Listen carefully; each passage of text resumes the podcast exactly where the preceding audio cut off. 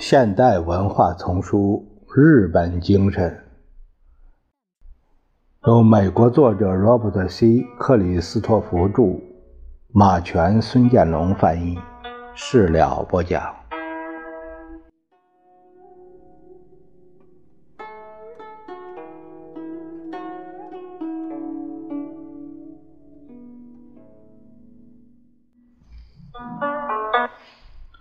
同我谈过话的许多日本企业家认为，几乎所有在美国成功的推行了自己的经营方式的日本公司，都属于一种特殊类型。这些公司所在的领域中，没有难对付的全行业一体的工会组织。一家日本大制造公司的总经理直率地说：“野村高级管理学校的。”德山次郎跟我谈的时候比较谨慎。我认为一点很重要，就是日本在美国经营的最好的分公司职工总数在一千人以内。在这种情况下，比较容易实行日本那种运滑油制度。重视人际关系，使普通工人感到自己是企业的一部分。但很难说这种做法在五六千人的美国公司中能否奏效。显然，如果说没有任何办法能够成功的把日本的管理和生产技术借过来，也未免太武断。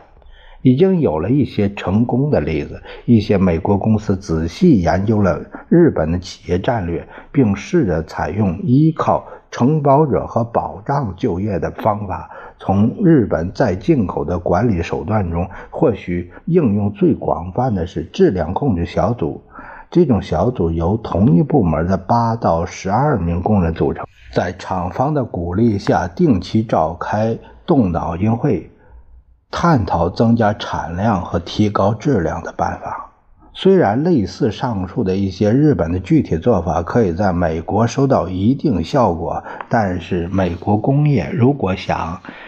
整个照搬日本方式，则明显的受到一些限制。基于对两国情况的透彻理解，德山次郎曾断言。日美管理技术上的大多数差别只是表面的现象，它们反映了一种更深的，或许是无法消除的差别。他说：“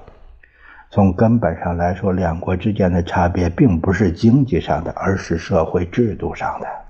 有吉一哉也持同一种观点。谁能指望美国人富于个性、擅长独立思考的美国人像组织观念很强的日本一样做事呢？他问我，但显然并不期待回答。由于个性和独立思考在我们的词汇中是褒义的，大多数美国人听到有吉先生提的这类问题，本能地感到很得意。不幸，这种得意很容易掩盖一个重要事实：在很大程度上，正是组织观念使得人们重视长期计划，而许多日本企业家。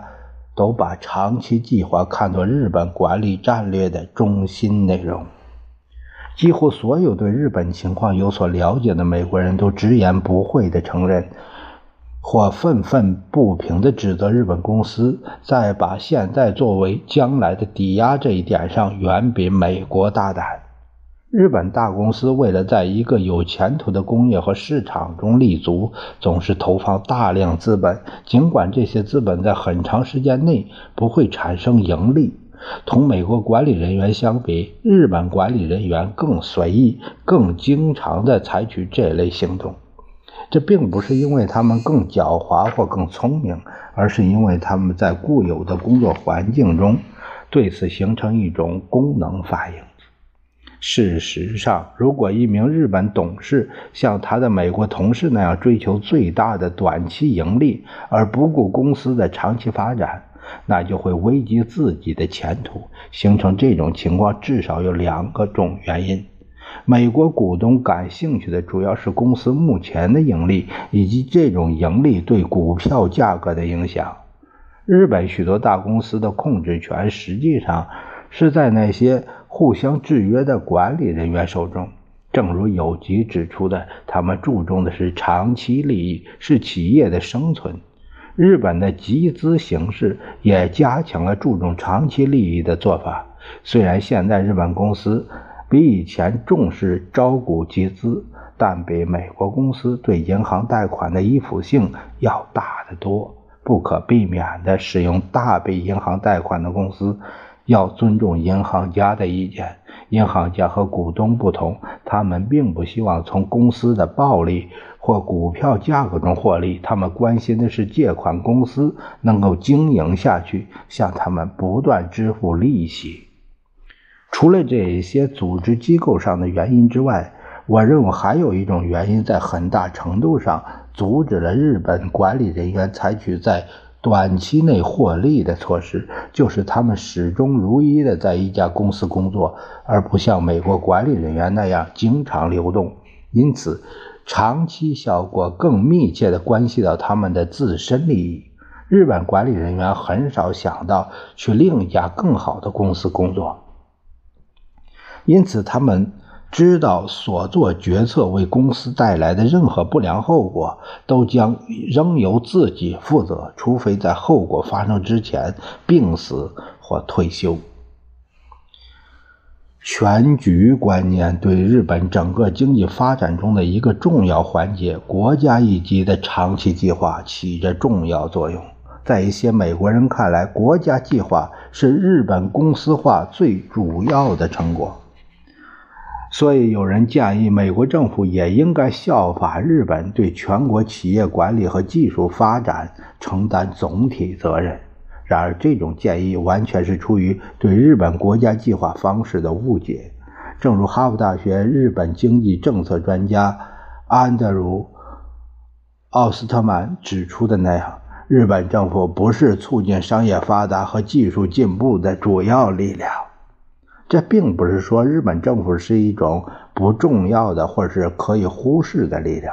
日本政府机构，特别是像通产省这样的部门，起着极有价值的作用。他们分析经济和技术的发展方向，确定发展中会出现的危险和机会，调节各经营企业对那些挑战的反应。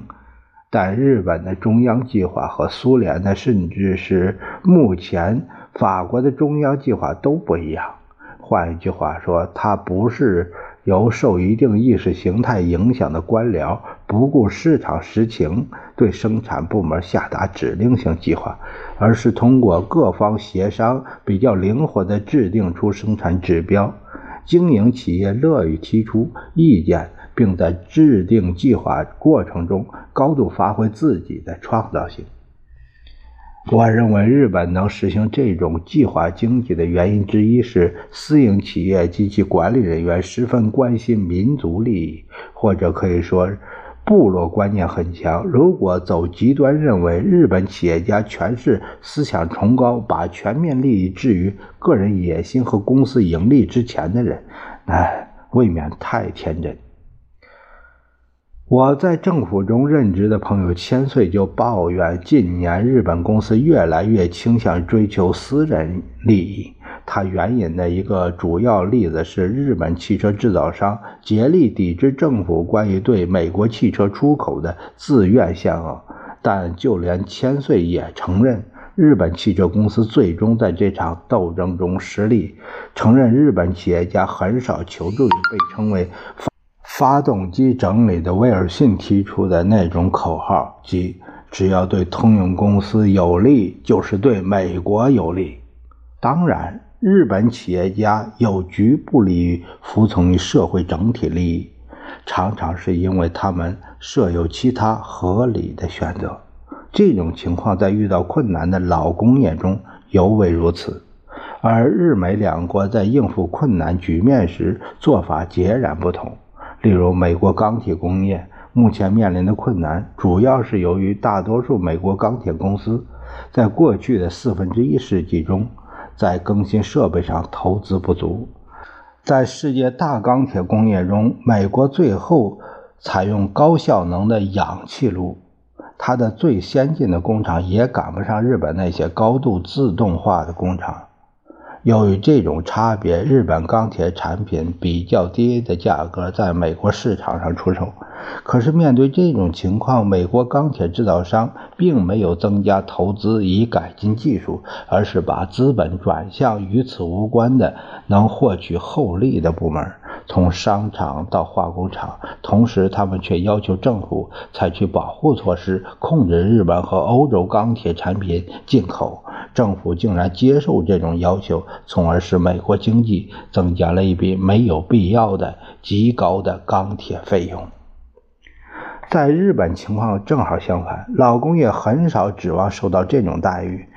因为日本政府不断受到很大的国外压力。要求他避免实行贸易保护主义，因此，为了保持竞争能力，日本老工业的典型做法是引进先进设备，扩大投资。例如，日产汽车公司一位高级董事一次告诉我，他们公司奉行一种彻底建新的政策。根据这种政策，每个厂的设备都不断改进，每隔四五年就全换一次。即即使不断采用最先进的技术，也不能永远保证一门工业的健康，特别是在外国竞争激烈、原材料价格飞涨的时候。遇到这种情况，日本人认为合适的解决办法是走日本造船工业在七十年代选择的道路，也是当今日本石油化工业走的道路。受害工业的所有公司聚集在一块儿。尽量依靠政府的压力和合作，大量削减产量、削减数目，由各公司尽可能的均摊。如果说在老工业收缩方面，日本比美国更有条理，那么在新工业建立，日本更有连贯性。事实上，正是在开辟工业增值新领域方面。私营企业对日本总的经济发展贡献最大，也最自觉。正如美国经济学家埃莉诺·哈德雷指出的，应该清楚地看到，任何时候，只要美国政府在某个领域对日本的竞争加以人为的限制，日本人总是以更高的技术向美国挑战。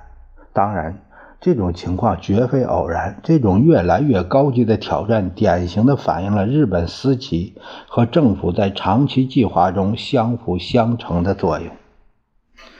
大多数美国人都差不多忘记了，战后日本工业第一次在国内市场对美国制造商构成威胁，是在一个较为原始的部门，就是纺织工业。但是到五十年代末。通产省已经认定，更加先进的电子消费工业有可能成为扩大增值的主要部门。这一看法大大鼓舞了日本公司在这个部门的创造性，并为其发展铺平了道路。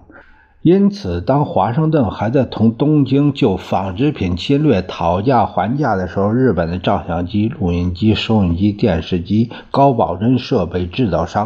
增加投资发展新产品，同时他们对美国的市场情况和美国消费者的爱好进行了广泛深入的调查。结果是，到七十年代初期，当理查德·尼克松最终对日本纺织业进口采取了严厉措施时，日本的电子消费品公司已经在美国站稳了脚跟，一些产品已经开始朝着垄断美国市场的方向发展了。几年之后，当美国电视制造商成功的迫使美国政府采取各种行动禁止电视机进口时，又发生类似情况，但在某些重要方面不完全相同。这次日本人预见到美国会采取保护主义措施，至少在某种程度上做了准备。当禁令下达时，日本电视制造商已经把他们供应美国市场的很大一部分生产能力。转入了美国工厂。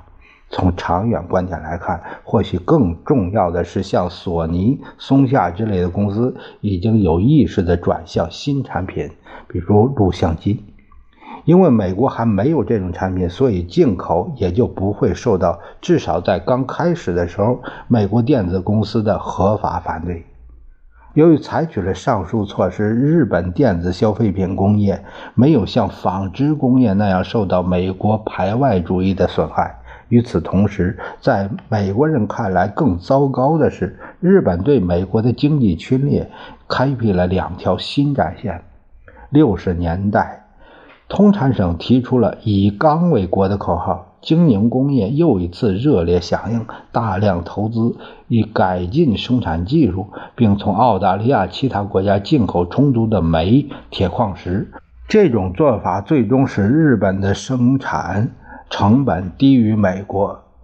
钢铁优势在另一方面又促进了日本汽车工业对美国的渗透。当然，造成这一渗透的主要原因是未能预见到七十年代能源危机，选择了正确的突破口。日本汽车制造商集中力量去占领美国汽车市场中，底特律三巨头认为无利可图，因而不屑一顾的。那一部分。